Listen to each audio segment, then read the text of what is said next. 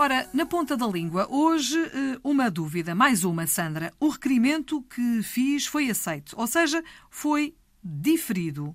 Esta frase está correta ou nem por isso? Não está correta, Filomena. Eh, Perguntarão os nossos ouvintes. Como assim? Por, porquê é que não está? Porque há uma palavra parecida Exatamente. que é a correta neste caso, Exatamente. mas não é com I. É com E. Exatamente. Deferida. Deferido, aliás, o requerimento. O requerimento foi aceito. Ou seja, foi deferido. O que é que significa deferir com E?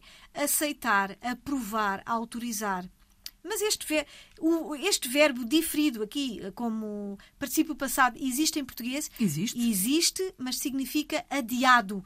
Um programa que não é transmitido em direto é a sua transmissão é adiada, portanto um o programa foi transmitido em diferido, aí Uhum. é com i. Mas aqui eu quero que o requerimento seja aceito. Aceite deferido. Pronto. Deferir, aceitar. Diferir com i, adiar. O problema é que as palavras são muito parecidas, o som é muito parecido e depois baralham-nos. E é por isso que estamos aqui também para tirar essas dúvidas. Se as tiver, não se esqueça que tem ao seu dispor um número de WhatsApp, é o 9121 20501, sempre com a Sandra Duarte Tavares.